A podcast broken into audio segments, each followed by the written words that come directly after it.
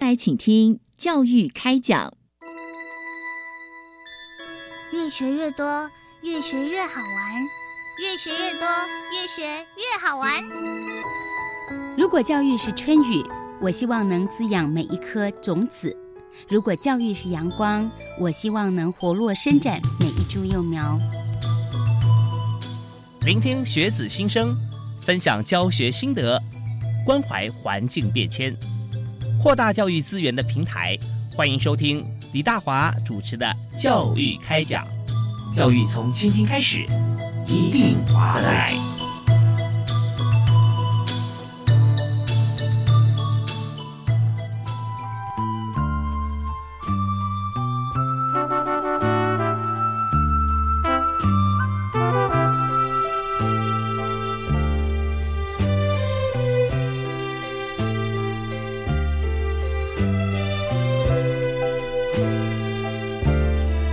各位亲爱的听众朋友，大家好，大家晚安！非常欢迎您在每个星期一跟星期二晚上七点零五到八点准时锁定国立教育广播电台的教育开讲节目，我是主持人李大华。那在今天大华为您邀请的特别来宾所谈这个主题啊，真的现在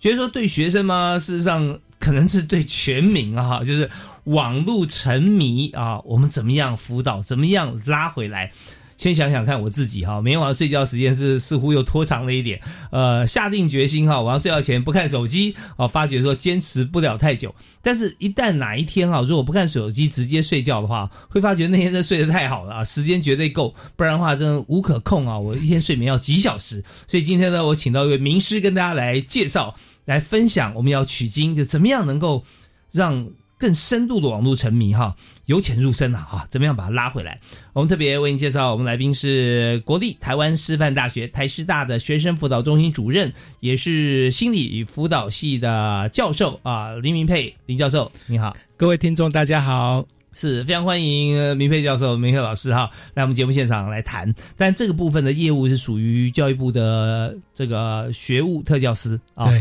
那呃，当然我们在看整个全台湾的学校，各级学校，网络成瘾现在已经不是专属一个年龄了吧？对，哦全年龄都有，全年龄都有啊，沉迷的这个呃东西是不一样的。对，不一样。对，我们徐明概括来分一下，从小学开始啊，甚至有些从这个幼儿园、幼稚园开始，对对不对？父母忙啊，然后就拿手机当保姆啊，对，这时候只要把手机拿走，哇，呼天抢地，对不对？没错没错，对，那真的是要跟你拼了！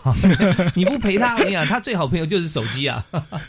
对，所以我想先请教授跟大家来稍微分析一下，就是说各个不同年龄层哦，他比较容易沉迷的大概是什么样子的主体啊？ OK，因为幼儿园阶段，甚至幼儿园之前啊，其实各位听众，你到餐厅啊，到各个地方去看，其实应该说每一桌你吃饭，几乎每一个人都拿着手机。嗯那其实幼儿啊这个阶段很多是家长喂养的，啊哈，对，就家长主动给孩子，对，要不然也不知道手机啊，也也也不可能去买啊，对不对啊，都家长给的，对，那你可以想哦，回到二十年前，其实没有手机的时候，你可以回想一下那个时候的每一个桌子去餐厅的时候，小朋友是在干嘛的？就呃，可能跟家长在互动啦，在自己拿着小叉子啊，对不对？对在在吃东西啊，在聊聊天啊，对啊，那有的小朋友比较好动一点，就到处跑哦啊。啊，对对对， 那所以一开始其实孩子会沉迷，其实家长喂养的机会是比较大，因为我们大人都用手机，其实没有什么影响。嗯嗯嗯，但等一下会跟各位听众分享哦，讲到沉迷成瘾，其实会带来大脑结构的改变。啊，对，那哇脑结构这一改变就很难恢复了。是对，吧，很难恢复，所以嗯其实预防是蛮重要的。嗯，其实实孩子天生就是喜欢会动的东西，因为是人类的历史大概有几百万年，嗯我们是这一万年才进入农业社会跟工商业社会，嗯所以对我们的十万年前、二十万年前的人类很重要的一项，跟我们生存很有关的，就是会动的东西。嗯嗯嗯比如说，一个就是我们要去打猎，打猎，嗯那另外一个就是我们遇到狮子、老虎会把我们吃掉。是要逃跑，对，所以我们的 DNA 里面对那种会动的东西本身就很有吸引力。是是是，我所以们我们我我们生命的全员跟我们保命的元素对哈，对对对哈，对，所以孩子天生就喜欢会动的东西。嗯嗯，那现在的家长，假如去餐厅或出去玩啊，没有手机的话，嗯其实我们就要扛起很大的责任。嗯那现在我们的工作压力又很大，嗯哼，所以只要给孩子手机或平板，嗯孩子可以一两个小时安安静静的坐在那里看手机。呀，是是是，那但是有时候常会这个，我像很多朋友啊，如果家长有开车的话哈，那么载着小朋友去上学、放学、出去玩，你放心啊，你问他经过哪里，他完全不知道， 对对，在看手机或者玩 game 或者怎么样，对不对？对是，所以所这以真是个问题啊！帮我们从原始哈，呃，我们最最需要具备的这个能力啊，把它转移方向给丧失了。对，所以嗯这个我们称为，因为我们从小到大，我一般用股票的术语叫“养、套、杀”三阶段。养是养就是培养，培养让他养成这个习惯。是，那一般小学或国中阶段就会套住。嗯嗯嗯，那真正出现大问题的，就是在高中跟大学阶段。是像我上上礼拜有去我们对面建中去演讲，哦呀我以为建国中学的孩子都很认真读书，专心啊，，对，那我是去跟家长做分享，哇，是，那个晚上家长来了，几乎那个位置都坐满了。嗯，所以不要以为关就心孩子是教育，不要以为成绩很优秀的孩子就不会沉迷在网网络的世界里面，嗯所以现在一个大的一个趋势就是很多家长是不知道这个东西有危害，嗯那就嗯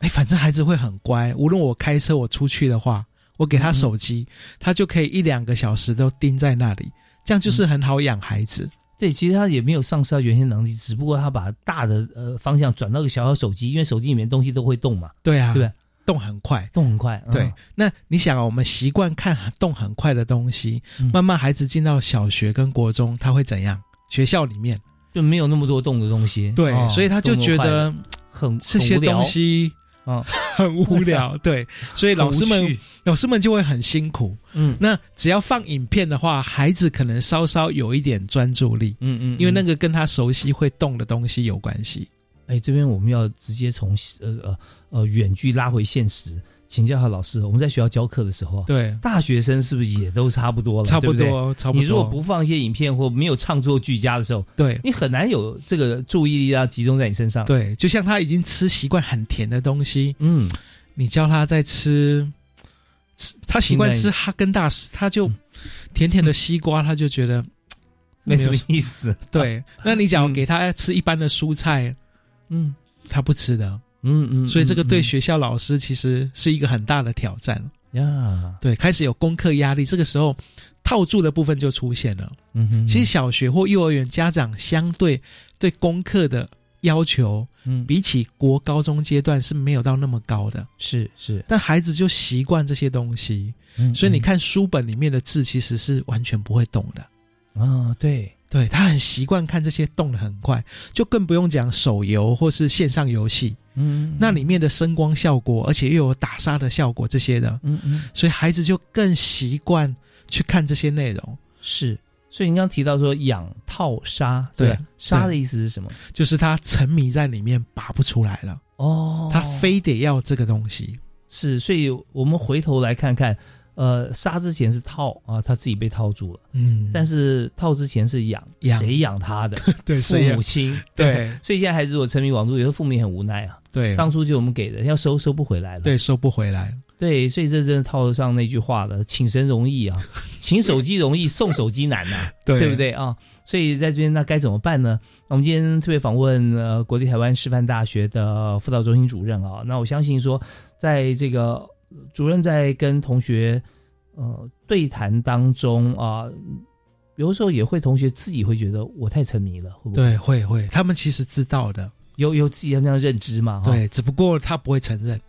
他不会承认。除非你关系跟他很好。哦，是对，所以是多半是他们主动来找您，还是被转介？通常沉迷成瘾的孩子，大部分是转介的，但也有少数会哦，也嗯有、嗯嗯也有少数的孩子他会，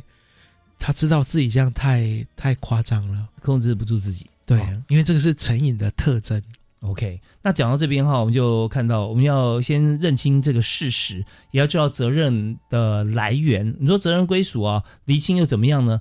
那家长没有办法负责说我在让时间倒流嘛，因为对学没办法同学已经就是孩子已经养成像这样子的一个情况，所以我们在这里啊，我们先了解一件事情，就是迈向网络成瘾啊，那林老师有说有七个阶段，是啊对，吧？七个阶段。是，所以请教老师这七个阶段哈、我们快速的来会怎么样进展？好，那各位听众，你可以也可以评估看看自己，嗯也可以看看孩子或身旁的。嗯，那我们通常称为一二三四五六七。第一个阶段叫不知，不知，嗯，通常就是我们讲的刚出生那个幼儿，就像主持人刚刚说的，我也不晓得这个是什么东西。嗯，所以对我们来讲，对主持人来讲，应该不知的阶段应该是在幼儿园以前。对我来嗯讲是小学四年级，我才知道有有电脑这个东西的。哦，那啊是对是现在的是孩子大概是一两岁，第一个阶段是不知，嗯不知第二个阶段叫不能，不能不能就的是意思是我被控制住。比如哦说不我能现在玩幼儿园，有些家长可能觉得太小不要碰，嗯嗯嗯所以或者小学阶段嗯，就是我不能用，所以嗯第二个阶段叫不能。嗯哼那第三个阶段就是我们很期盼的，就叫正常使用，哦叫正常用。正常用，那什么叫正常用？叫可自控。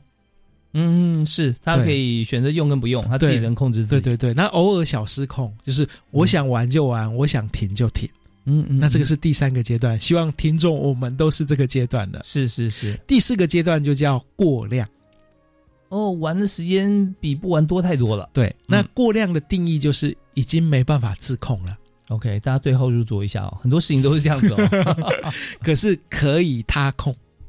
哦，是别人管得住我们，也愿意接受，啊对。可是嗯嗯接下来冲突就越来越多。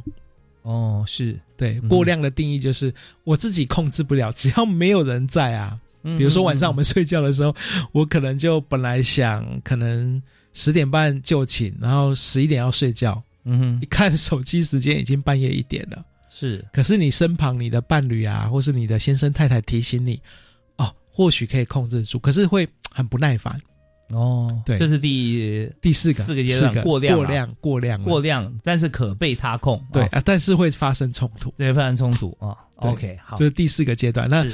听众，你可以评估我们自己是三呢，还是四？嗯嗯，那嗯接下来就是我们今天的主题，网络沉迷是第五个阶段，叫沉迷。哦，已经沉迷第五阶段哦，对，，过量本来可以他控的，现在他都不能控了。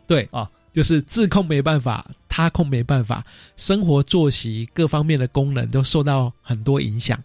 但完基全被控，是吧， 对对对对，可是基本上你还是可以去学校，或是你还是可以去工作，可是你嗯嗯工作的效率就大打折扣了。因为你会接触他，对对，啊你会接触它，而且你前一天用的太晚了，嗯，嗯所以你嗯会各方面就会受到影响。这个是是第五个阶段。嗯嗯嗯，再来第六个阶段，虽然比例没有很高，但是我们很不愿意见到的，就是网络成瘾。网络成瘾是才是第六阶段，还有第七啊。对，还有第成七瘾不是已经不得了了？对，成瘾不得了。那成瘾大概大概一千个、一两个、两三哦个，在百分在百分之一以下。哦那成瘾的话，比较大的特征就是日出而息，日落而作。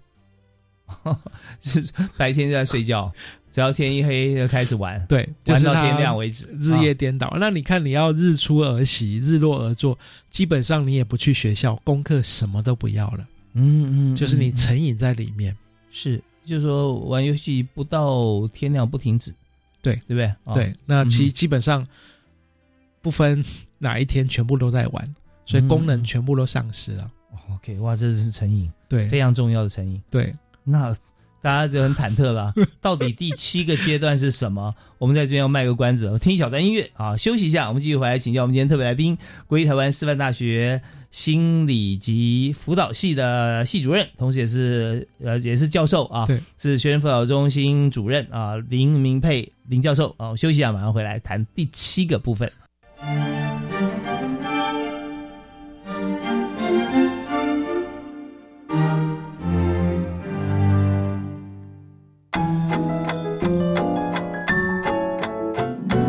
Open your mind，就爱教育电台。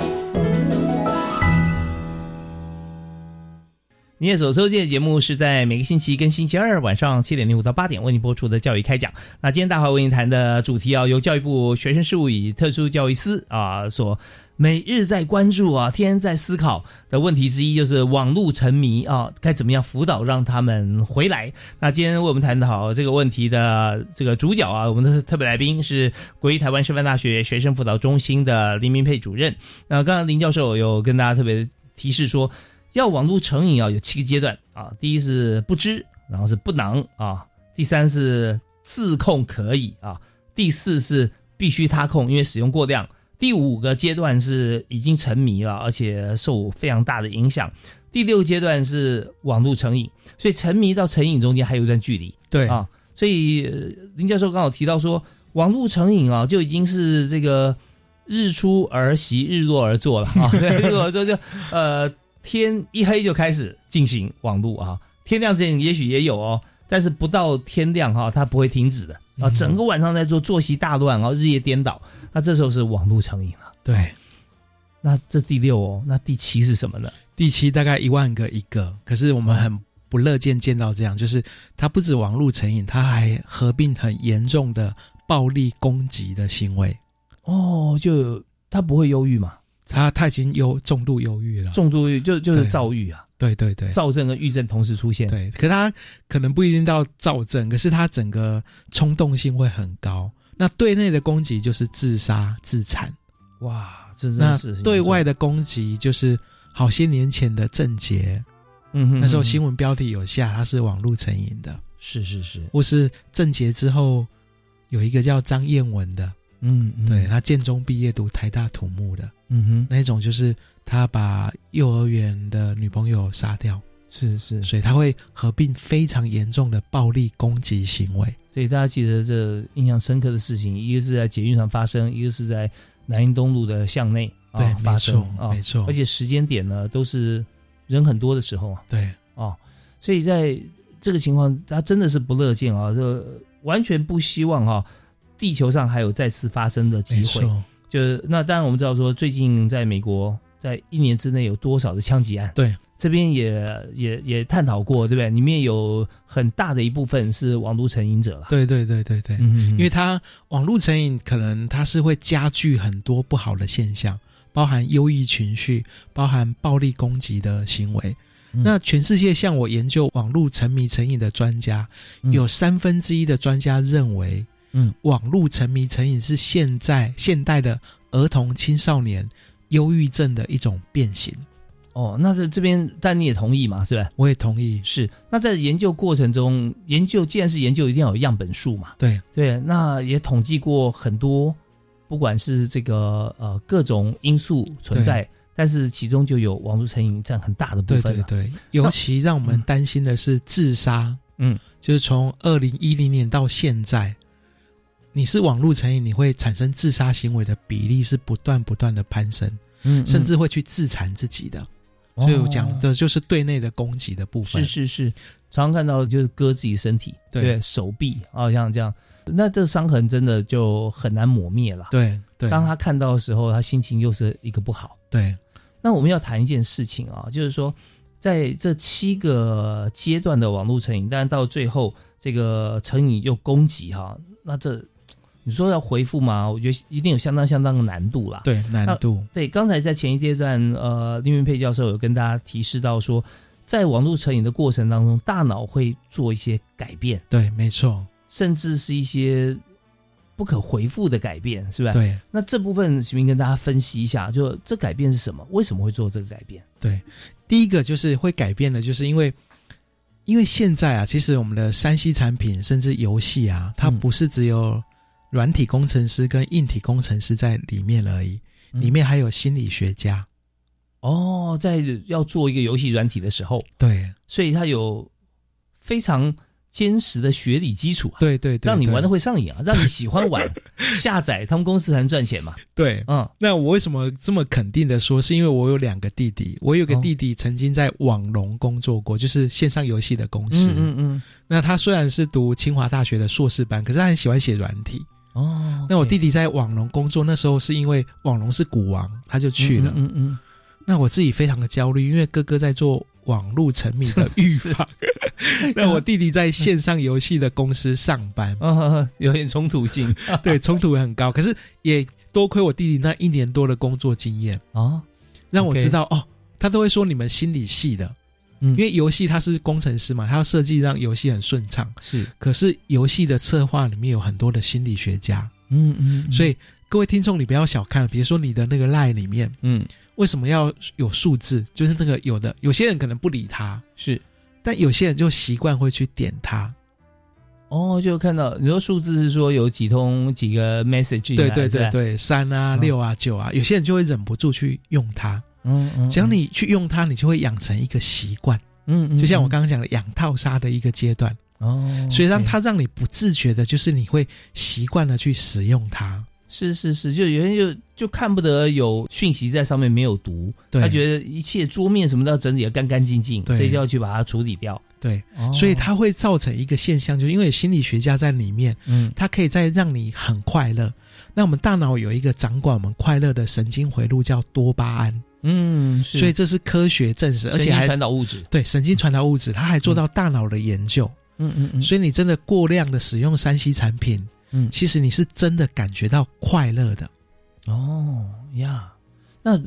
以大脑研究来讲，但我知道这这不是我们今天探讨的主题对或者专业哈，就是说多巴胺的分泌哈，它呃，就是人是不是有一定的定数啊多少？那比方说在阿兹海默症啊，或者说对呃，尤其帕金森氏症啊，对不对啊？它就是因为多巴胺它分泌的神经传导物质不足，对，所以让你的运动神经啊、感觉神经可能出现迟缓。对，那有没有可能啊，在你早期的阶段，像是儿童、青少年、年轻的时候，你一直被刺激分泌过多的多巴胺，到了晚年你可能就不够了，对，也有机会吗？有有是这样机子，会，哦、可是那它很还可怕不用等到晚年，它就出现问题了。 是哈、对，反而现在有一些学术研究叫，比如说有个期刊叫《Games for Health》，嗯它蛮鼓励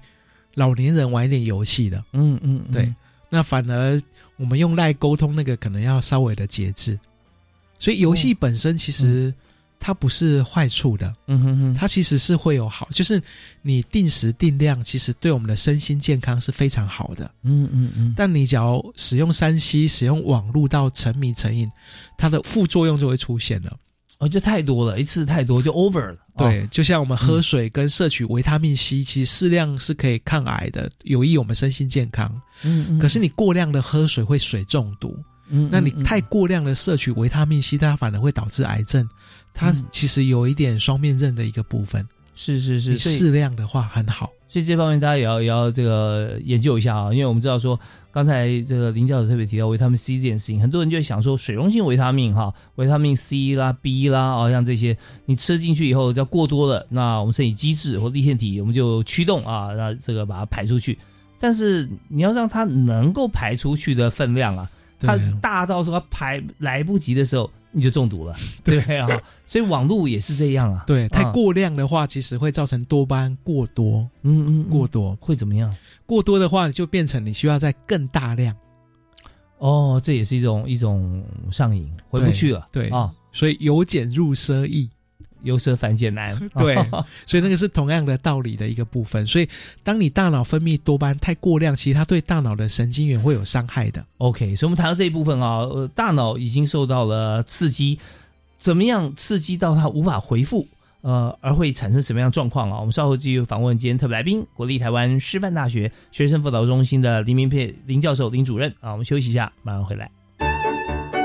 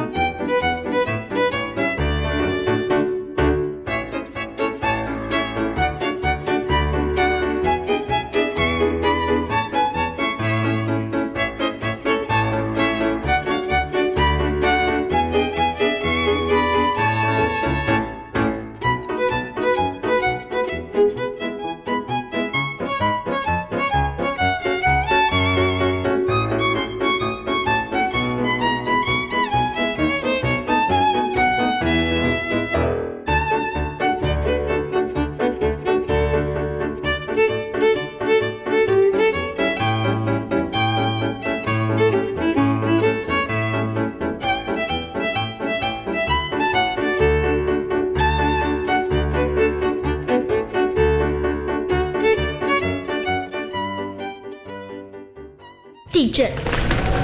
台风、土石流、高温、暴雨，生活中天然灾害的无声无息。多一份了解，多一份准备，少一份灾害。你的防灾知识有没有达标呢？欢迎大小朋友进入教育电台 Channel Plus，收听 SOS 逃生赛，接受挑战哦。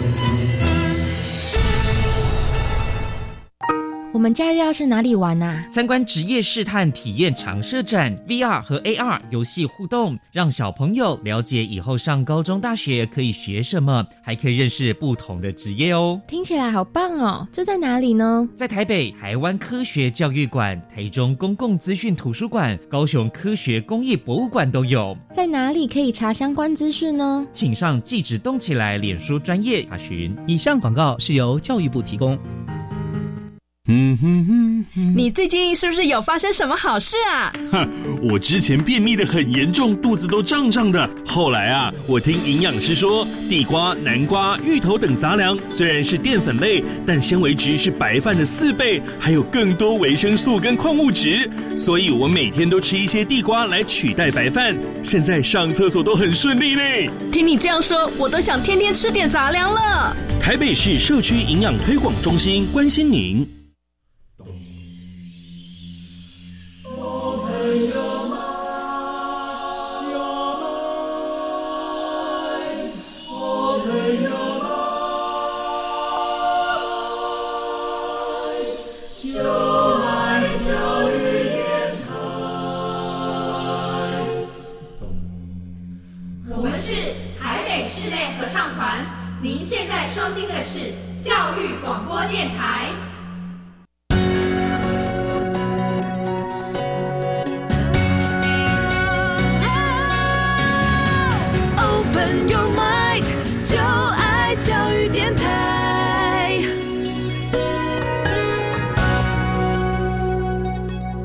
非常欢迎继续锁定国立教育广播电台。呃，我们在这个频道里面啊，所有都是跟教育议题相关，特别是教育开讲这个节目。那我们在每一集里面都是由教育部的这个政策，大家知道讲到政策，会觉得说哇，那离我们很遥远吧？啊，是不是已经学校毕业了啦，或这个进入职场之后跟教育好像没有什么关系？其实现在呢，教育是非常鲜活的，在教育现场上的任何一个政策啊，其实对应到职场上。都是相通。那特别是我们深入浅出，由这专业特别来宾跟大家来分享。像今天我们由这个教育部学生事务与特殊教育司哈、啊、所提供的议题是网络沉迷哈、啊、该怎么样能够回头。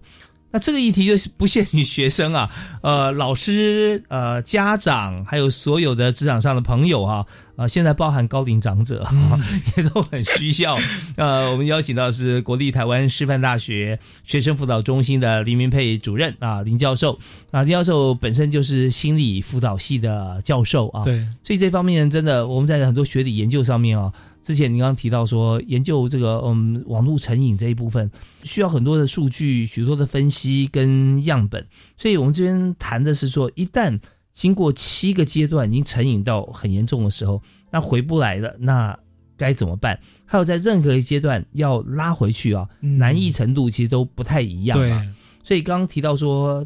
大脑在上瘾的过程中，它就一步一步的转变，对，一步一步慢慢转变。转变到什么之前还有救，还可以拉回来。其实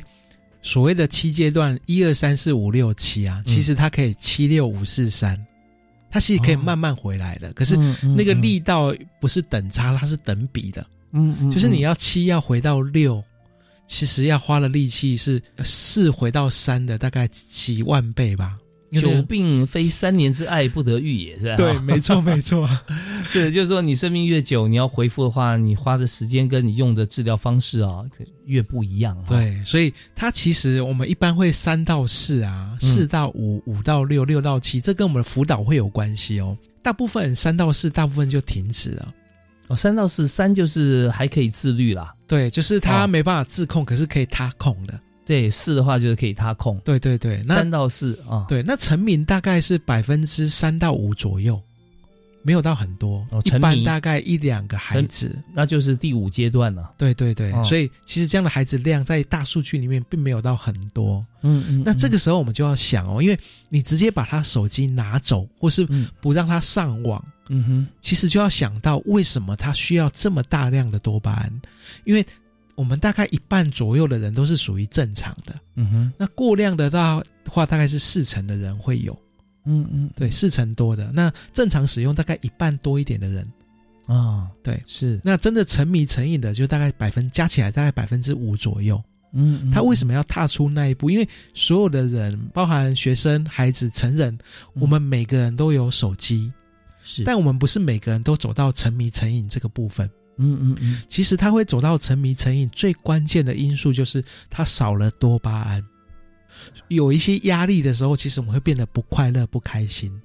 哦，所以他用网络或手机的小游戏让自己开心。对，而且他就会不小心过量，而且用的时间到沉迷的一个状态。会不会平常他有没有机会啊？他也不会太不开心，但是他玩了以后发觉说，它是一项挑战啊，对在证明自我啊，自己可以肯定自己啊，可对以对成对功。对对然后一次、两次、三次成功了，第四、第五次越来越难了，又对不甘心，我一定要拼过它，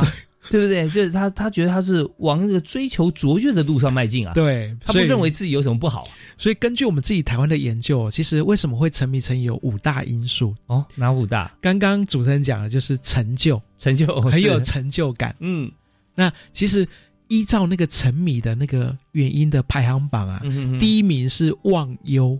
哦，是就是忘记忧愁，就是我有负面情绪的话有，点逃避啊，是吧？对，逃避，所以可以让我忘忧，嗯所以这是最主要的因素，就是他本来可能会忧郁的，是，因为忧郁就是失去正向情绪，就是没有多巴胺。嗯嗯嗯，所以，当我们情绪低落、有负面情绪的时候，嗯假设这个时候我们仰赖手机、网络的话，你就很容易迈向沉迷、成瘾的道路。哦，那什么样情况底下会没有多巴胺，或者说少量分泌而已呢？就是当你有慢性压力，比如说跟同学、跟朋友有一些纠葛，或是夫妻常常会有一些冲突，嗯，嗯，那婆媳相处的问题，或是我找不到人生的方向，有点瞬间转移战场。这发觉说，为什么把网络成瘾跟毒品成瘾会合在一起？对因为它有异曲同工，对不对？对，哦因为毒品也是跟多巴胺有关系的，哦，毒品也是用了以后会有对大量多巴胺分泌对，的，只是远胜于手机、网络数百倍。哦，所以那个成瘾就更强、更强、更强。我们真的不太赞成，就是他在沉迷成瘾的时候，你直接把他手机收掉，因为他真正让他情绪低落的原因，其实还没处理掉，嗯嗯，就有点像你手术到一半，结果麻醉师的麻醉剂量不够，你就醒过来了，是嗯是，哇，那很惨， 他就啊会跟你拼命就对了，呀，他。会很痛很痛的。那我们怎么办呢？所以第一个要先处理他的原因，嗯，嗯所以到底他是属于忘忧型的，嗯，嗯就是他有很多负面情绪，还是第二名的叫争取，真去就是嗯增加很无聊，哦，哦就是生活很不知道要干嘛，嗯嗯嗯，没有什么规划，没有什么那无聊，那手边有手机我就会玩。嗯嗯，嗯所以第一种类型忘忧就要处理他负面情绪，第二，是种争取就是要重新建构他的生活。所以有的时候啊，我们在交通的过程当 中啊，这是一个哎， 是不是可以争取啊？不然我坐在这边干嘛呢？对那啊跳动的车子看书，可能眼睛也不太那个。对啊，甚至走路也有啊，就一直看手机，因为那时候走路就、哦是，就不知道干嘛，那手机拿起来就看，嗯嗯，所以很多交通事故的比例会增对加。，美其名是我善用时间，对，但是他的错误是在不对的时间做不对的事。对，啊所以很多车子里面那个手机架越做越精美、越良好，所以我们就很不自觉，甚至就摆了平板在上面。就是我们在在思考的时候也是啊，对，开车不能看手机，对不对？对，但摩托车的手机架架在上面，对，我找路，哎，那也是看手机。对，那开车为什么不能拿着来看路呢？对不对对啊？你的专注力就减少了。对对对，是，所以说这现在有许多车祸的因素哈，尤其在机车或者说外送平台，它必须要仰赖这个路线的时候啊，也是很危险的，很危啊。险。嗯嗯嗯，所以这是第二个，第二个叫争取、争。取啊，那第三个就叫成就，刚刚主持人说的，是因为他生活里面就是嘖没有什么成就感，呀。甚至有些时候会低自尊，觉得自己很没有用。 所以这个时候，如果说正确管道是你参加电竞网比赛是吧？电竞反而是比较鼓励的哦。嗯嗯，因为就电竞它就不是这些因素，它把它当成一种，因为我们台湾做过研究，假设你用三 C 产品手机，嗯孩子是用来学习，嗯哼，大人是用来工作。嗯，那我们有沉迷量表，一年之后沉迷的分数会往下降的。哦，他觉得他拿这个是来做功课或对者来工作， 对做完工作之后，谁会想再用手机？对，他就不会，因为 对你要变电竞选手，要从先从练习生嗯到嗯选嗯手到正规，而且他是他是有教练很严格的在掌控他，因为是一个 team 跟 team 之间的对战，是是，所以他是不会有那么大量的多巴胺。是，你看那个电视台摄影师哈，他下班之后，他绝对不会是拿摄影机拍东 西啊，因为他觉得怎么又工作了，是吧？啊对，所以它是一种工作，哦它不会过量，反而是我们没有节制的，它不是一种工作，是为了忘忧、为了争取，或是功课不好，然后没有什么成就感，就在里面会有一种成就感的感觉。嗯嗯嗯是，所以呃第三名就是成就了。对哦那，OK，第四名叫没有归属感，然哦后没有归属感，他找不到这个呃，就是能够参加的团体，对所以他的归属感就在手机里或对就在网络上啊。对，那有些中老年人面对空巢期之后，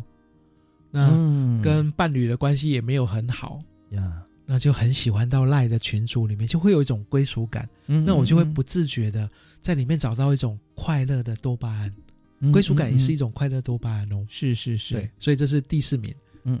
那第五名的话比较多是在青少年，哦，对，可以有暴力攻击、色情的。那这个我们通嗯称为在心理学一个叫生的本能，一个叫死的本能。这么极致啊，对，因为、哦所以你看到一些游戏，为什么里面要有一点点色情的在里面？嗯嗯嗯，因为色情其实跟人类的繁衍是有关系的。是，对，那另外一个就是暴力攻击的，嗯嗯，所嗯以游戏里面少了这两个元素，基本上厂商可能卖不太动游戏，所以里面会有一些打杀。是所以回到生活里面，其实有一些想要宣泄，因为刚第一名是忘忧嘛，那是负面情绪，但有些青少年他很想要宣泄，嗯嗯嗯，所以以就游戏里面打杀，他就会造成一种破窗效应。嗯，我嗯游戏已嗯经习惯去打杀了，对对对，对然后自杀也是 reset 又又一个 game，对对对对对对，所以当初郑解伏法之前，有心理学家去访问哦，嗯嗯因为他被制服的时候，他问了就是我杀了几个人，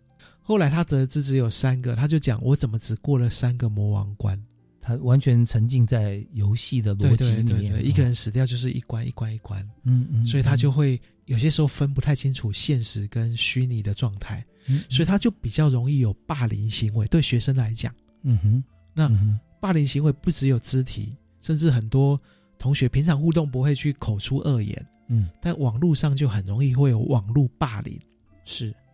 所以这个就第五个因素，就是他平常有一些想宣泄的，嗯，无论是肢体上的，无论是性方面的，嗯哼，他只要没有得到满足，或是没有得到适度的调整或学习，嗯他就很容易去接触网络色情。是已经在网络这个游戏设计的时候，回到人性的根本。但是呢，人在发展的过程中是有非常多的层次，不但对是可以提升，也可以做选择对啊，路径可以迂回，也可以让你在这个呃各方面可以因为成就感的关系，实质的成就啊，而在向下，手心向下。所以在这个过程里面啊，人生的过程跟游戏的过程啊。完全不一样，游戏是直接在几分钟之内从最低跑到最高，最高降到最低，都是人性的根本。对你刚提到生的根本是他用色情的方式来诠释，对死的根本就是打杀对啊，杀别人或者自己结束。像这样的话，真的是套用到现实的社会，真的蛮可怕的。对那所以我们刚才特别哈，这个林教授有讲到说，我们在成瘾的过程哈，那最后一步就是成瘾，而且又攻击，对，不管攻击对方还攻击自己哈，那这是终结自己人生的一个最后阶段，嗯那都不乐见。那我们剩下最后一阶段哈，我们稍稍微休息一下哈，在最后一段的节目里面，我要请呃林云佩教授来跟大家来分享一下，我们在各个不同阶段都有机会啦。我们讲说，我现在讲这个阶段说七个网络成瘾的阶段啊，怎么样拉回来？还有就是说，我们刚提到大脑，大脑我们有什么样的机会，不管是用情境或者用药物啊，或者用辅导，能够把这个成瘾的人再拉回来。好，我们休息一下，回来谈。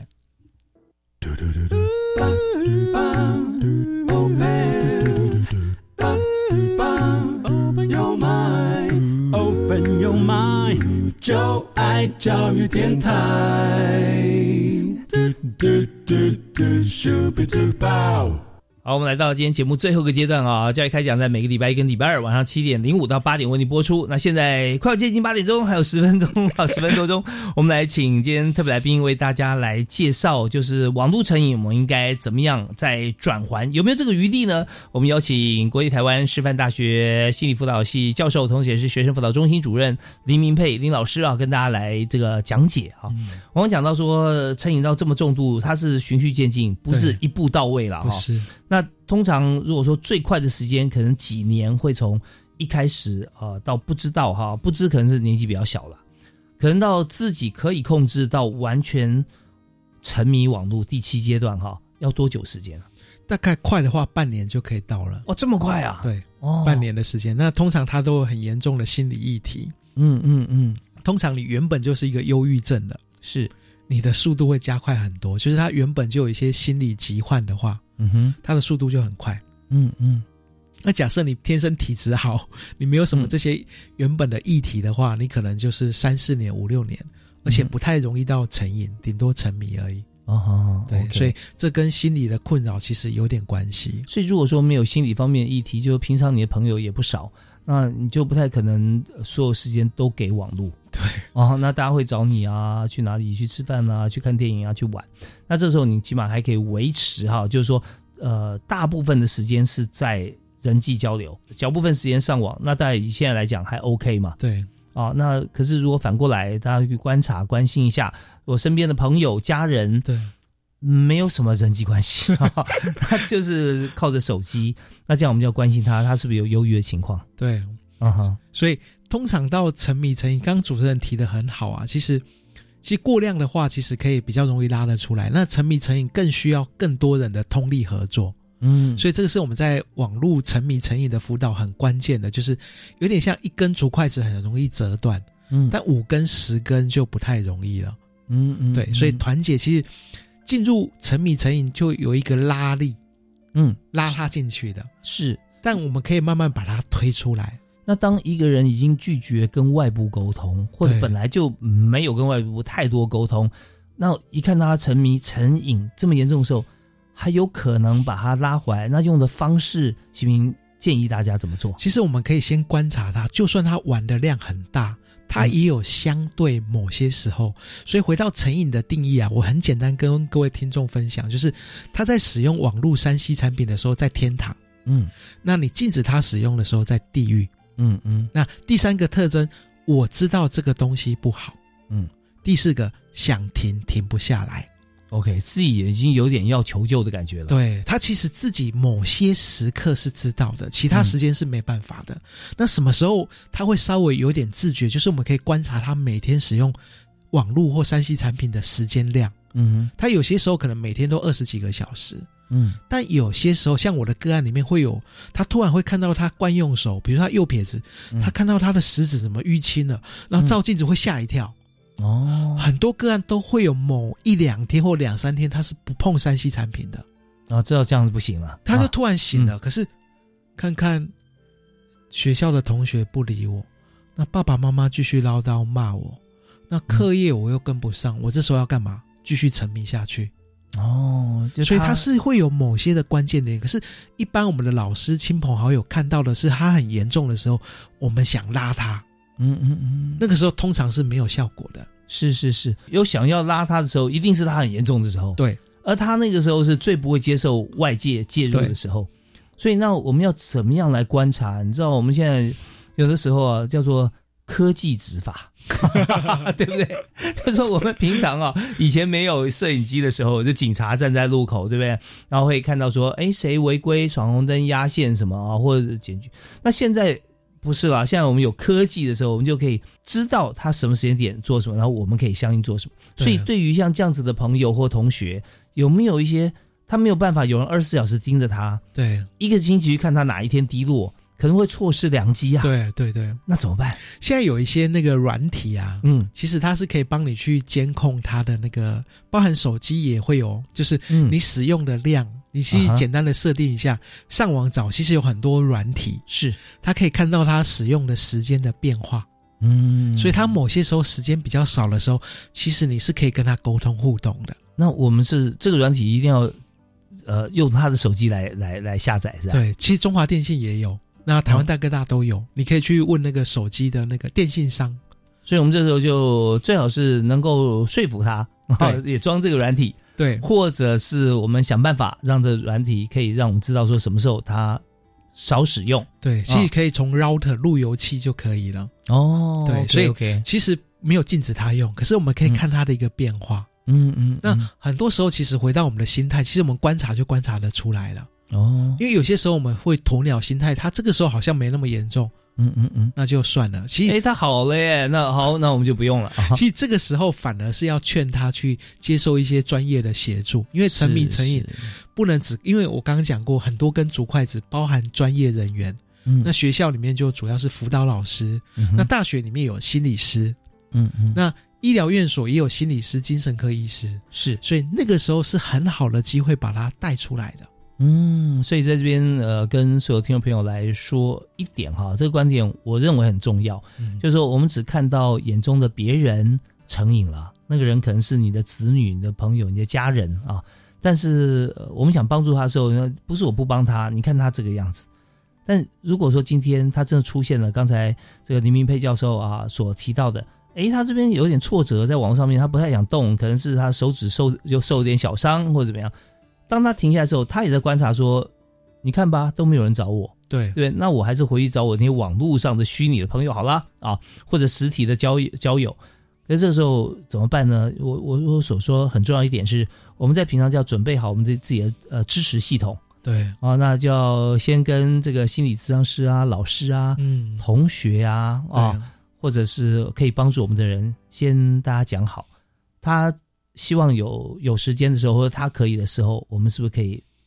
拉他一起？对，哦，那这时候我们就要一看到，哎，这个我们装了这个软体啊，说他最近很少使用哦，赶快，对不对？对，我们就告诉他，哎，我们去哪里啦？我们找谁来聊天啦？哎，老师是不是有些好像是毒品成瘾的朋友哈、也是，会有会有一些活动，比方说登山，对不对？对，到山区里面去，你带手机也没关系啊，哦，因为山区里面收不到讯号啊、哦，可能是五天四夜、对，七天六夜，像这样子去溯溪、去去山林，那对于网络成瘾是不是也有用？也有，所以这里有两个层面，一个就是一一般的心理师是处理让他多巴胺减少的，那我们一般人可以做的就是给他多巴胺，虽然量没有像手机那么多，这两种怎么做？对，就是我们多跟他互动，因为人际互动其实也会有多巴胺的，那心理是怎么样让它多巴胺减少呢？就是他当初到底是从三变四那时候发生什么事情，哦，就是说从这个呃，觉得自己可以控制就，正常到过过量这哦中间通常有发生一些事情的。你像有没有一些这个智商的个案？对，有一些智商的个案，就是可能他在面对自我探索，或是有些人是遇到人际上的拒绝，他其实内在会有一些创伤，嗯嗯或是童年时期目睹一些事情，嗯那他就不太想去面对那些事情的时候，他就会透过网络去把他的注意力转移，嗯，或是他很没有成就感，他觉得自己很差劲，嗯他就在游戏里面找到他的成就。 OK，对，所以我们在心理智商师通常在处理那个心结的部分，嗯那这个需要很好的关系，所以一般我们在做辅导或者做智商的时候，一开始都是谈游戏的，谈他的网络，而且谈他的丰功伟业，嗯嗯，因为有关系就没关系，没关系是是就大有关系。彼此先有一个共同的平台，对去认同。哎，那个游戏我也玩过，对，哇，哇，你真的那么厉害啊！我超强的，你花对多他久时会间？非常一直哦肯定他，哦然后建立起同盟关系之后，开始就去了解他整个生命的历程，到底哪些点促使他后来碰到网络、碰到手机，他会比其他人容易去沉迷成瘾，所以我们就会一步一步去打开他的心结。现在很多在智商的过程当中，或者说有些心理方面的一些呃深谈，会会讲到自己，甚至到呃这个名词常被使用，叫做原生家庭。对没对不错对？ 哈，就是说你最根本的问题在哪里啊？我们一起来拆解一下对啊。但是很少人愿意跟一位陌生人第一次、第二次谈话就跟你讲说我的内心戏是什么。对所以要从现在开始往回倒，对，牵着他的手，或让他牵你的手，一起走回他原先的问题。对，那这个不太适合是父母或朋友或者是先生太太去担任这个角色，因为有双重关系。嗯嗯嗯，所以反而是一个不认识的专业人员，他比较容易敞开，而且我们会有很多独特的智商技术嗯帮助他去敞开这个。因为逃避而结合了成瘾，不管是毒品还是三 C。对，因为刚才林云佩教授有讲说，这两者之间的共同点就是他在这边失去了多巴胺分泌的机会，他在另外一边找到可以分泌多巴胺的可能。对啊，所以三 C 就就成瘾，就到了他的生命当中。那我想提问的是说，呃，他如果一直逃避的话，那个问题一直没有去面对，他是不是这辈子都走不出来？会如果要越来越恶化，如果解决掉他现在成瘾的这个症头哈，那是不是就一定要先把他当初逃避的原因给消除？对对对，因为这个叫治本之道，你治根就是你干干脆把它限制住，那个都是治标不治本。好，那我们就要要陪伴，然后走出来。对，有没有呃，在您在呃临床辅导的过程当中、智商的过程中啊，有没有一些具体的案例，他是逃避了哪个问题？然后我们怎么样又找回来自己？通常我们辅导，比如说大学生啊，他一嗯开始可能是人际拒绝的问题，他很容易跟一些朋友就是嗯关系建立很快，嗯哼，可是他因为他的家庭原生家庭有一些他缺的部分，他会很容易把同学抓得很紧，他缺什么？缺爱，嗯嗯，对，所以他会很容易去找爱，那他不太会去挑选对象的，嗯嗯所以他有些可以给我爱的人，就是不一定是爱情，嗯哼，有些时候是同伴的关系，嗯是，但每个人有自己生活的节奏，他就会觉得别人在拒绝我，我就是一个差劲的人。哦那事实上，底层是在他原生家庭里面，我就是一个不被爱的孩子。嗯那爸爸妈妈都各自有他们的需求，有的时候他也了解，就是说，呃，爱这种事情啊，包含友爱在内啊，同学爱在内，都是要彼此付出的。对，有时候觉得我都已经付出到这样子了，结果他还 是就对转身离开，对对不对？就他就开始不平 衡对，哦。那也许他的付出对他来讲很大，对但别人眼中可能看起来说，哎，好像这蛮正常的嘛。对，但对他来说，可能有原生家庭的一些或自己过往的一些因素，对他觉得他已经踏出了人生很重要的一步了哈、对，我已经对你笑了 耶，啊，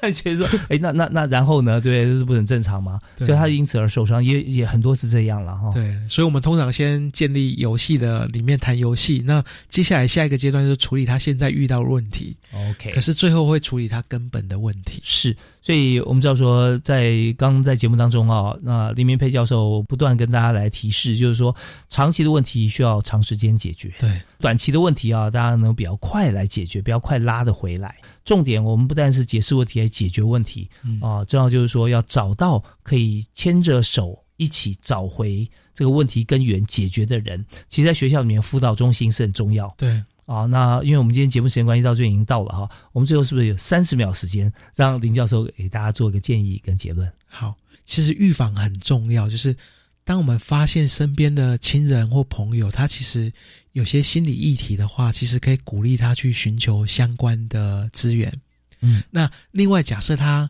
沉迷成瘾的话，其实我们也不用担心，就是我们一定要把它拔出来，因为需要系统的合作，不要孤军奋战。嗯嗯。嗯那最，后最关键的，其实网络三 C 产品对我们人类是好的，嗯但呢，它就是利用这个东西去逃避它。嗯哼，所以适量的使用是很重要。嗯那我们发现自己已经有点过量沉迷的话，